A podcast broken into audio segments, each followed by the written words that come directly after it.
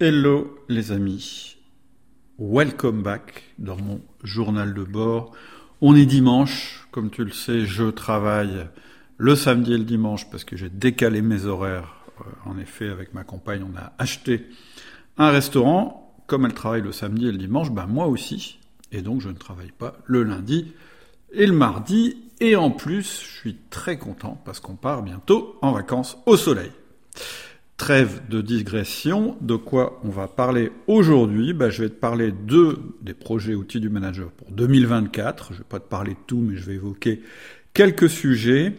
On va aussi, euh, je vais te proposer un témoignage que j'ai reçu aujourd'hui qui m'a boosté, encore un, ça m'a fait hyper plaisir.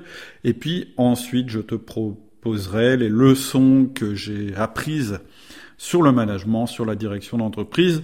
Aujourd'hui, j'en ai une, deux, trois, euh, quatre, si je fais pas d'erreur. Donc, on commence tout de suite par le début, c'est-à-dire, si j'arrive à changer de slide, hop. Alors, ça veut pas changer de slide. Pourquoi? Voilà. C'est quoi nos projets pour 2024 euh, chez Outil Manager C'est super simple. On veut faire x2 en activité. Ça fait euh, deux ans qu'on stagne un peu au, niveau chiffre d'affaires, alors qu'au début, on avait une croissance euh, de plus 100% par an. Mais forcément, plus on croit, plus c'est dur de croître. Ça, c'est c'est c'est connu et on avait besoin un petit peu de stabiliser les choses, de recruter une équipe, de faire un petit peu le point sur ce qu'on allait garder, pas garder euh, dans ce qu'on fait actuellement pour pouvoir reprendre une période de croissance. Donc l'objectif pour 2024, c'est de faire x2 on va essayer, c'est-à-dire de faire x2 déjà en moyenne sur les mois, c'est-à-dire à arriver à une vitesse de croisière qui est la double de ce qu'on a fait, mais pour ça il faut de l'élan. Et donc la première chose qu'on va faire, c'est qu'on va rendre l'équipe encore plus autonome dans le business as usual. Moi, je suis très pris. J'ai plein euh, de choses qui se passent sur mes autres sociétés, et donc j'ai pas plus de temps qu'avant. Et donc, il va falloir que l'équipe prenne le relais pour qu'Adélie et moi, on travaille euh, à mort sur le développement d'outils du manager. Euh, on a évidemment des projets en parallèle de euh, cette autonomie du business as usual. D'abord, on a envie d'améliorer très fort la qualité du, du, podcast. Je pense que les dernières interviews que j'ai que j'ai faites étaient vraiment qualitatives, intéressantes et surtout euh, peut-être assez captivante avec Pauline qui nous a expliqué que malgré trois licenciements en six ans, si t'as pas entendu ce podcast, je te conseille de l'écouter. Elle avait fini par aimer le management et euh, à créer sa société. On a un super intervenant euh, qui, que j'ai enregistré hier sur la manière de construire son réseau quand on est un manager ou un chef d'entreprise. On a aussi euh, un épisode spécial sur les profils zèbres, c'est-à-dire au potentiel, avec un spécialiste du sujet. J'attends la réponse, mais c'est quasiment fait, d'une intervention d'un sportif de haut niveau euh, que j'ai rencontré et qui, bah, je n'en dis pas plus parce qu'il pas, on l'a pas, euh, l'interview est pas certaine pour l'instant. Et ce qu'on va essayer de faire aussi dans le podcast, c'est donner encore plus de conseils. On a aussi un projet qui est bien avancé, donc ça c'était pour le podcast, on a un projet qui est bien avancé pour euh, améliorer justement l'accès au podcast. C'est-à-dire qu'on réserve uniquement aux abonnés, donc en fait c'est c'est pour toi, si tu es abonné au mail privé, c'est gratuit, mais il faut quand même s'abonner au mail privé. Tu vas avoir accès, dès que ce sera prêt, à une espèce de base de données que tu vas pouvoir interroger et qui va aller chercher dans les podcasts les sujets qui t'intéressent. Par exemple, si tu veux euh, en savoir plus sur le recrutement, tu taperas le mot recrutement et ça va aller chercher non seulement dans le titre du podcast, mais aussi dans le contenu, les podcasts pour lesquels on a abordé ce thème. Et donc ça, pour tous les sujets, je pense que ça peut être un vrai plus pour les personnes qui nous font confiance et qui sont abonnées au mail privé.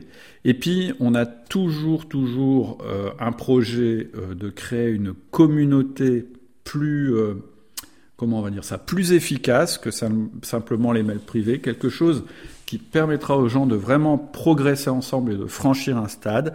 Mais ça, on le fera qu'une fois qu'on aura rempli notre premier objectif, qui est que le business as usual euh, soit, soit vraiment pris en charge par l'équipe, qu'on ait pu déjà avoir des résultats sur la croissance de notre chiffre d'affaires pour pouvoir réinvestir dans le domaine de la communauté. Donc, si tu veux nous aider, vraiment, vraiment, vraiment, la meilleure manière de nous aider en ce moment, c'est de nous faire connaître. Nous, on se fait connaître que par le bouche à oreille. Donc, si tu aimes les podcasts, n'hésite pas à en parler à tes amis, voire leur envoyer le lien pour qu'ils s'inscrivent.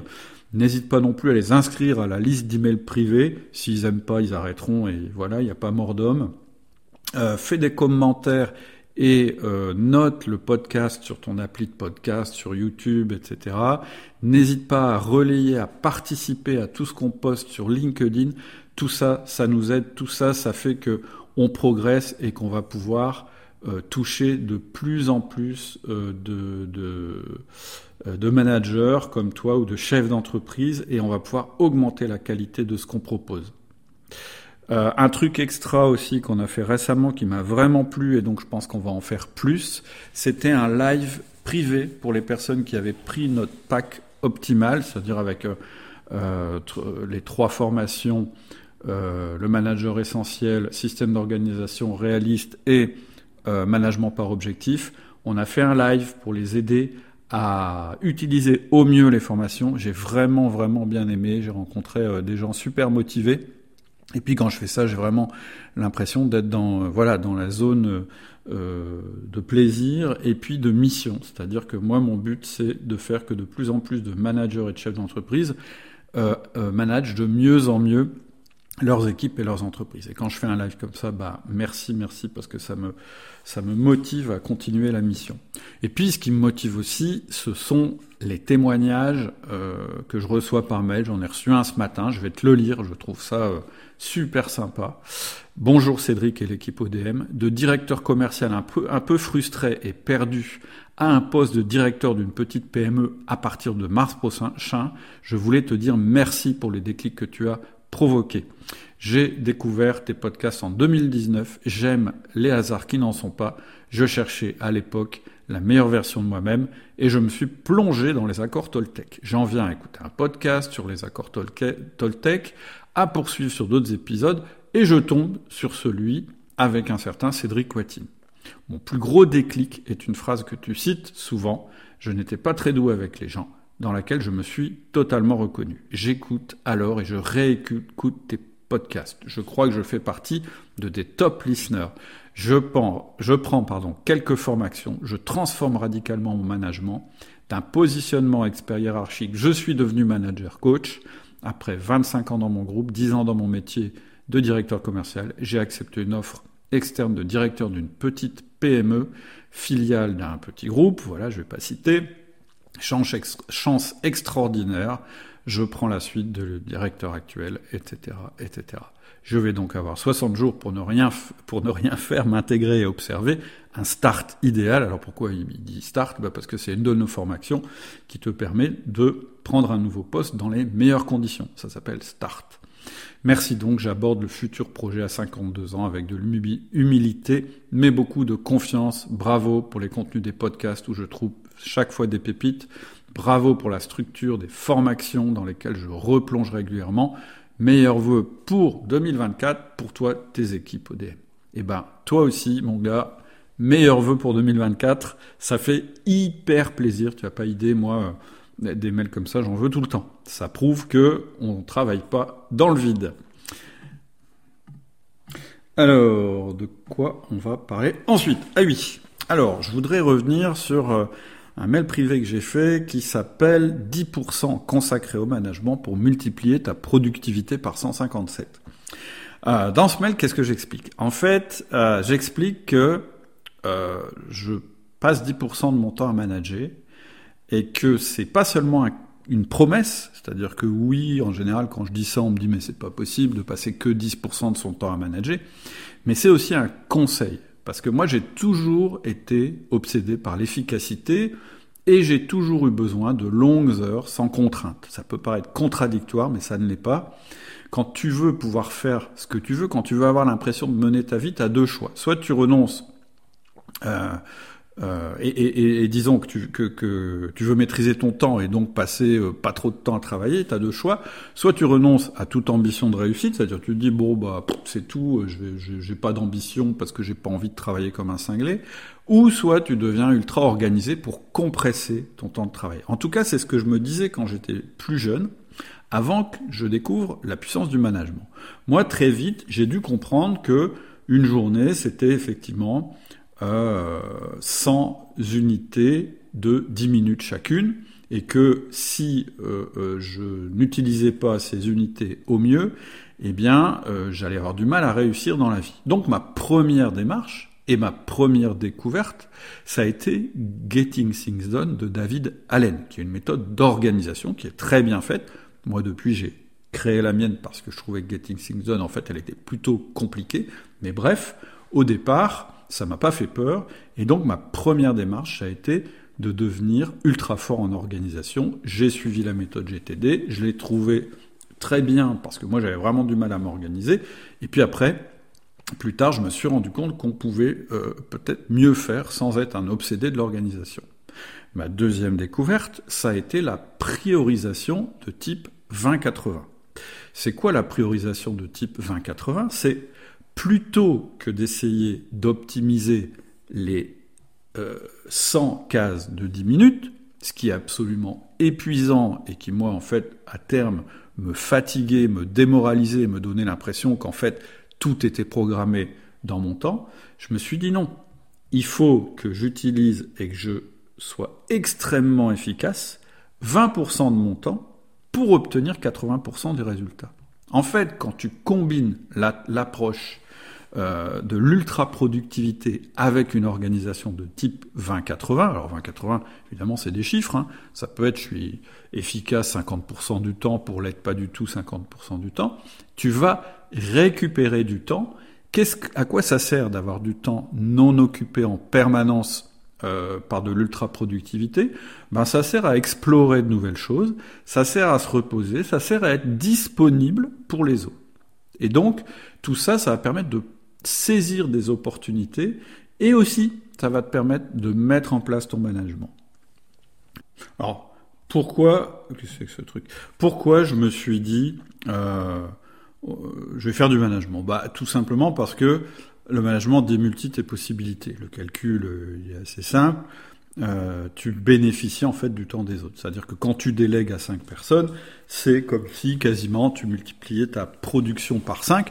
Alors je dis quasiment parce que ça peut être moins si tu t'y prends mal, c'est-à-dire si tu prends trop de temps à manager ou si tu délègues de la mauvaise manière, mais ça peut être beaucoup plus si tu embauches des gens qui sont meilleurs que toi dans leur domaine. Et en fait, c'est le calcul euh, qu'il faut faire. Faut embaucher euh, des gens meilleurs que toi dans leur domaine. Et donc, à cette époque-là, je me suis dit, bah ouais, c'est clair. Euh, le levier ultime, c'est-à-dire la meilleure manière justement d'investir le moins de temps possible pour obtenir le plus de résultats possible, c'est d'investir sur les gens. L'obstacle que je voyais à l'époque, c'est que, un, le management c'est compliqué, donc je me disais comment je vais faire. Je me sentais pas du tout doué avec les gens, en tout cas pas pour euh, déléguer et manager. Et puis euh, j'avais remarqué quand même que les gens ça prend du temps, c'est-à-dire que quand quand tu commences à ouvrir la porte, eh bien euh, ils t'envahissent pour plein de raisons différentes, ils te posent plein de questions, etc. Blablabla. Bla bla. Donc c'est ça peut être perçu comme une restriction de ta liberté ou de ta capacité de faire. Et d'ailleurs, c'est ce qui arrive à tous ceux qui démarrent le management sans avoir de méthode. Donc comment j'ai fait? Moi, bah, j'ai appliqué, une fois que je me suis retrouvé en situation de manager, j'ai appliqué les deux, euh, les deux déclics que j'avais eus. Mon premier déclic, c'était attention, mon temps est précieux, je dois être hyper productif. Qu'est-ce que ça veut dire hyper productif Ça veut dire que tu laisses pas le travail envahir tout le temps. Tu compartimentes. Donc mon premier réflexe, a été de dire, ok, si je veux pas me laisser envahir par le management, je dois compartimenter les choses. C'est une des bases de ma méthode.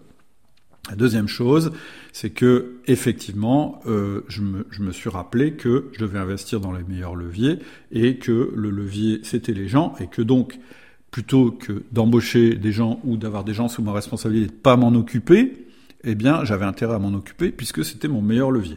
Et que si je m'en occupais pas, de toute façon, ils allaient aussi envahir mon temps disponible. Donc, le résultat que j'ai eu, après avoir essayé plein de trucs, c'est de limiter mon temps de management à 10% de mon temps total, c'est-à-dire 4 heures par semaine, euh, sachant que euh, par exemple, si j'embauche 5 personnes, c'est 4 heures investies dans le management, ça va me donner 200 heures à peu près de travail.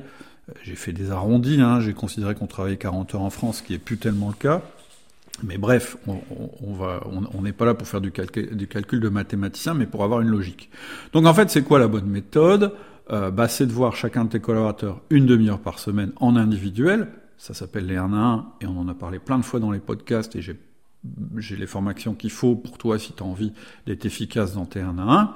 Et donc, euh, voir chacun de tes collaborateurs une demi-heure par semaine quand on a 5 en individuel, ça va te prendre à peu près euh, deux heures et demie. En plus, tu fais une réunion collective d'une heure, trois heures et demie. En plus, tu prévois une demi-heure d'imprévu managérial par semaine, ce qui est franchement suffisant quand tu fais déjà les 1 à 1 et les réunions. Et en fait, à la fin, tu as 4 heures. Donc en fait, si je le symbolise sur ce, sur ce tableau, voilà, 4 heures, ça représente à peu près 10% de mon temps disponible, et euh, ça me permet d'avoir accès à euh, euh, 5 personnes qui chacune font 40 heures. Bon, elles font pas vraiment 40 heures, mais en gros, ça me permet de générer potentiellement, tout compris, 200 euh, heures de travail, c'est-à-dire un levier x 50. C'est quand même un levier, 50, un, levier sympa. Tu investis 4 heures, tu en récupères 200. Je trouve que c'est pas mal. Est-ce qu'il y a une limite? Bah oui, il y a une limite. C'est-à-dire que 5 personnes à manager, ça va, mais dès que tu vas au-delà de 8 personnes au total, ça devient de plus en plus compliqué. J'ai déjà fait des, mails là-dessus, mais en gros, tes 4 heures là, elles vont pas suffire à gérer la complexité des relations qui vont se mettre en place.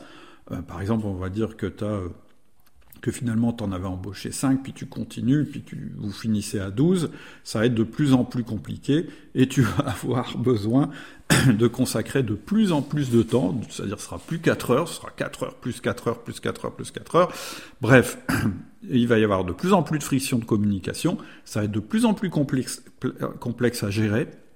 Tu vas avoir des conflits, des rumeurs, des petites histoires. Bref, ça va devenir le gros bordel. Euh, il faut intervenir de plus en plus. Ça va devenir fatigant, surtout si t'es pas doué avec les gens. Et même si tu es doué avec les gens d'ailleurs. Donc, qu'est-ce qu'il faut faire? Il faut s'arrêter à 5 personnes? Ben non. En fait, ce que tu vas faire, c'est que tu vas simplement franchir un nouveau cap. Pour dépasser le cap de 7-8 personnes, tu vas créer des cellules. C'est-à-dire des cellules de moins de 8 personnes avec chacune un manager. Donc, imaginons, tu passes à 8 collaborateurs. Donc tu, crées deux cellules de 6, et à l'intérieur de chaque cellule de 6, tu as un collaborateur qui lui-même va passer environ 4 heures pour faire du management. Toi, ton temps de management, il va être réduit, parce qu'au lieu de gérer, comme tout à l'heure, 5 personnes, bah, tu vas en gérer plus que 2, c'est-à-dire chacun des relais que tu as mis dans chaque cellule. Euh, ton temps de management, il va être de 3 heures maximum. Et encore, je suis large parce que tu n'as plus que deux managers à gérer et une réunion d'équipe à gérer. Donc, tu vas récupérer 12 euh, fois 40, euh, encore une fois, si on est aux 40 heures, euh, moins 8 parce que c'est le temps qui est consacré au management par tes collaborateurs. Et donc, finalement, tu mets 3 heures, tu en récupères 472. C'est un facteur, je crois, 157. Bref, c'est tout bénéf. Alors tu vas me dire, ouais, mais c'est pas possible. Euh, il y a un moment, ça s'arrête. Ben non, parce que gérer 80 personnes, 5000 personnes, etc., etc., en fait, finalement, on se rend compte que c'est pas beaucoup plus complexe que d'en gérer 12. En fait, c'est très complexe si tu n'as pas la bonne méthode de management, ça on l'a vu, et c'est très complexe si tes managers eux-mêmes n'ont pas la bonne méthode de management. Si eux-mêmes, ils appliquent la méthode dont je viens de parler, ils vont s'en sortir comme des chefs, et finalement, ce sera beaucoup plus simple. Et interroge la, plupart des grands patrons, ils managent vraiment en direct, en général, moins de 5 personnes. évidemment, ce sont les meilleures personnes possibles. Et donc la différence, elle se fait là. C'est-à-dire que mon troisième déclic, après euh, l'organisation, après la priorisation en 2080 et après le management, ça a été la culture d'entreprise. Il faut que ta culture d'entreprise booste ta méthode de management. Donc, la conclusion, c'est ne me dis pas que tu manages pas parce que tu n'as pas le temps. Au contraire, tu n'as pas de temps parce que tu ne manages pas. Nuance. Voilà pour la partie 10% management. Pour moi, ça a été une leçon dans la vie. J'espère que ça peut te profiter. Euh, t'en feras ce que tu veux. Ensuite, une petite leçon rapide.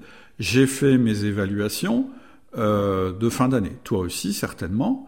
Ou si tu les as pas faites, tu es sacrément en retard. Faudrait peut-être que tu te mettes en route.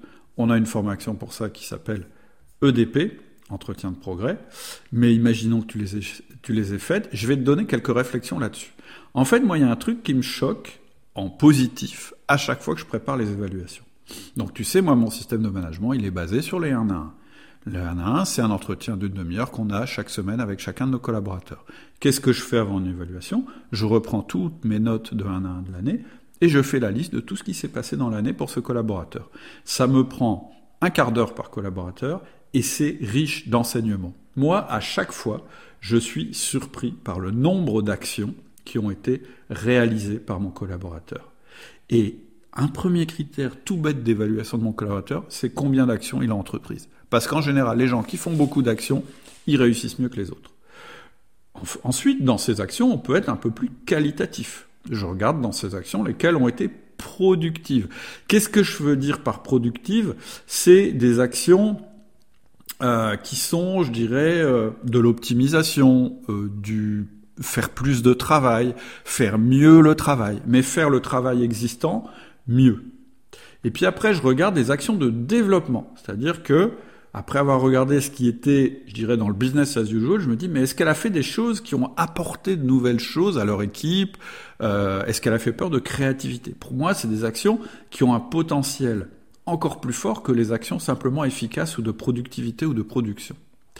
Et enfin, je regarde un truc qui sont les actions qui ont été réalisées et qui étaient prévues, qui étaient dans le plan, qui correspondent aux objectifs.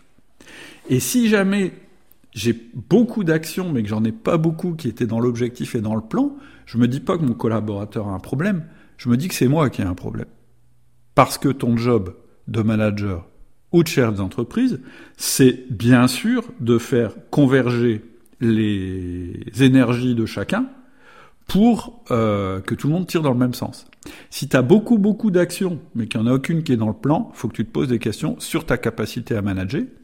Et si c'est le cas, eh bien, je te conseille la formation management par objectif, parce que là, on va vraiment apprendre à focaliser euh, l'équipe sur les objectifs, sur un plan qu'on aura déterminé ensemble. Voilà ma leçon sur euh, sur les, les évaluations. Qu'est-ce que j'ai comme autre leçon? Ah oui, j'en ai une qui est pas mal. C'est euh, une leçon à propos des meilleurs performeurs de ton équipe tu en fais peut-être partie, tu es peut-être euh, aussi, toi, quelqu'un qui est plutôt dans les gens performants. Et il y a un mythe que je voudrais abattre à propos de ces gens-là, parce que moi j'en étais victime aussi, c'est la frustration, ce serait un moteur de la réussite. C'est-à-dire que il y a une espèce de mythe qui est très répandu chez les entrepreneurs, les cadres très performants, qui est celui de la perpétuelle insatisfaction. Alors c'est quoi le mythe? C'est un, les plus performants sont ceux qui sont capables de se fixer des objectifs ultra ambitieux. Oui, ça c'est vrai. En tout cas, si tu as des super bons, faut leur, euh, faut leur euh, fixer des objectifs ultra ambitieux, j'y reviendrai. Mais la deuxième chose, qui serait, je dirais, la conséquence de la première, ce serait que ce serait la frustration engendrée par l'écart entre le niveau actuel qu'ils ont et les objectifs qui serait le moteur de leur réussite. Et en général, on pense que ça peut pas être autrement. C'est-à-dire que, en fait, on se dit, et moi, on m'a souvent fait cette réflexion dans le passé. Moi, je me souviens, j'avais une assistante qui me disait, mais en fait, vous êtes jamais content. Euh, pour vous, c'est jamais assez bien. Il faut toujours que ce soit mieux. Moi, je lui disais, bah ouais, c'est ça le moteur de la boîte. C'est ma frustration. C'est mon envie qu'on soit meilleur tout le temps, tout le temps, tout le temps. Et donc, je me dis quand même avec le recul que passer sa vie à être frustré parce qu'on n'a jamais atteint notre idéal, c'est quand même pas un super objectif dans la vie. Et donc, je voudrais déconstruire le mythe. La première chose, c'est que je suis d'accord avec le point 1 que j'ai énoncé. Est-ce qu'il faut des objectifs ambitieux? Oui, oui, mille fois oui. La solution pour enlever la frustration des ambitieux, c'est sûrement pas de ne pas leur mettre d'objectifs ou de leur mettre des objectifs moins ambitieux. Je vais en revenir plus tard. Mais en vrai, c'est pas le fait que les objectifs soient ambitieux qui génère de la frustration. Ce qui génère de la frustration, c'est le fait de ne pas être au niveau de ces objectifs c'est le fait de se comparer en permanence à ses objectifs. C'est le fait de tout le temps être dans l'écart entre ce que tu as fait et ce que tu aurais voulu faire. Ça, ça peut rendre les gens malheureux. Donc, mon conseil, c'est de ne pas se focaliser sur cet écart. Autrement dit, quand tu es ultra ambitieux ou que ton collaborateur est ultra ambitieux, ne le compare pas aux objectifs. Compare-le toujours à son ancien niveau. Mesure la progression qu'il a réalisée par rapport à avant, ou mesure la progression que tu as réalisée par rapport à avant. Je répète, quand tu évalues quelqu'un de, de, très bon, qui a beaucoup d'ambition, la seule chose qui compte, c'est la progression qu'il a fait. Pourquoi? Parce qu'on a toujours tendance, et surtout quand on est ambitieux, à sous-évaluer notre performance passée. Donc la première clé pour éviter cette frustration stupide, c'est de ne mesurer que la progression. Par contre, oui, les objectifs ambitieux, c'est absolument nécessaire pour tout le monde et en particulier sur ces profils. Pourquoi? Pourquoi? À quoi ça sert qu'ils soient aussi ambitieux, presque parfois inatteignables? Parce que personne, le premier truc, c'est une question de motivation. Personne n'est ultra motivé par des objectifs médiocres. Quand on a des objectifs médiocres, on y va à moitié, on s'ajuste, on y va facile, on y va à l'économie, et ça donne encore moins envie de les atteindre que s'ils étaient plus élevés. Et tu vas faire fuir les meilleurs de ton entreprise si tu fixes pas des objectifs ambitieux. Ensuite, pourquoi c'est intéressant des objectifs ambitieux? Parce qu'il y a une notion de priorité. En fait, quand on a des objectifs ultra ambitieux, on sait que si on, y consacre une petite partie de notre temps, ça va pas marcher. Donc, des objectifs ambitieux, ça permet de focaliser l'effort, de faire une priorité sur ces objectifs-là. Et puis, le dernier gros avantage, je crois que j'en ai parlé la dernière fois, euh, des objectifs ambitieux, c'est que tu es obligé d'être créatif, tu es obligé de trouver des leviers plus puissants et transformateurs pour les réaliser. Je crois que j'avais pris l'exemple quand je me suis fixé de doubler mon excédent brut d'exploitation, je me suis vite rendu compte que ça se ferait pas par les moyens classiques. Et donc, j'ai carrément acheté une boîte qui dégageait le même EBE que la mienne. Et comme ça, hop, mon objectif ambitieux, il était réalisé. Donc ce que je dis, c'est un peu contre-intuitif. Je sais que tu es en train de te dire, non mais c'est débile Cédric, tu nous dis de fixer des objectifs super élevés et après tu nous interdis de nous comparer à ces objectifs, c'est débile. Eh ben non, c'est pas débile. Parce qu'en fait, ça se passe en deux temps. Alors, je cherche. Je croyais que j'avais une autre slide, mais elle a disparu, c'est pas grave. Donc la première chose qu'il faut retenir de ça, c'est un, oui, tu fixes des objectifs ultra ambitieux à tes collaborateurs. Donc si t'as pas encore fixé les objectifs, vas-y, mais mets la dose sur les objectifs ambitieux.